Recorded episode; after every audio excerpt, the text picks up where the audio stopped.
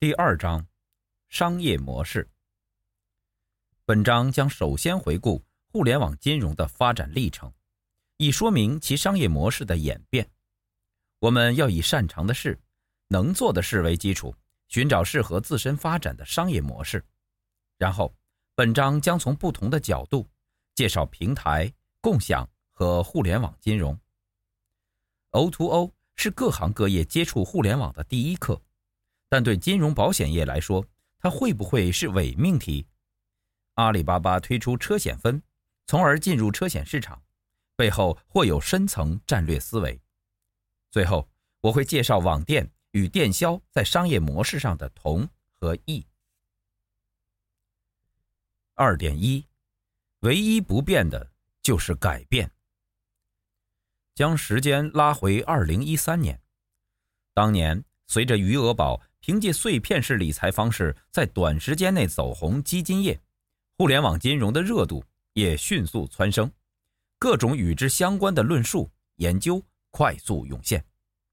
与此同时，无数商业模式被拿出来探讨，不同赛道上少数成功个案在获得融资的同时，也成为被吹捧的明日之星，享受着光环。互联网金融让整个社会弥漫着一种兴奋。狂热的激情，市场乱象也让空气中有一种不安的气味。被吹捧的成功案例背后，大家没有看到一波波的倒闭潮。大家的想法是：我们没有失败，而是走在通往成功的路上。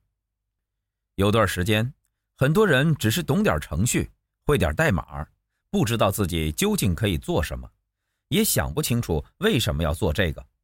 只是因为别人成功的拿到融资，便满腔热血的投入其中。在这段时间，你可能陷入了从未有过的迷茫，几乎每天都有类似的故事上演。这也许是很多人宁愿封闭自己，关上改变的大门，也会选择视而不见的原因。直到有一天，你突然想通了，无论电子商务或互联网金融，不管什么行业或商业模式。其实都是把客户体验做好，把产品开发好，把股东伺候好，把员工照顾好，就这么简单，同时又这么困难。渐渐的，你的内心不再那么焦躁，你开始思辨，剔除那些可有可无、无用无效的信息。你的内心不再执着于那些商业模式、利润来源，也不去关心别人的做法，因为。你明白了当中的游戏规则。这里没有必胜法则，也没有复制肯定成功的胡言乱语。谁都可能失败，你只能设法不让每次的失败变成你最后的尝试。因此，商业模式固然重要，但更关键的是审时度势，抓住机遇，是团队、人脉、资源。是融会贯通后的再创新，是即使离开原本的框架，也能切中要领，坚守本质。在你把这些难题弄清楚后，当面对接踵而来的挫折时，与之前相比，你将更冷静，更有信心。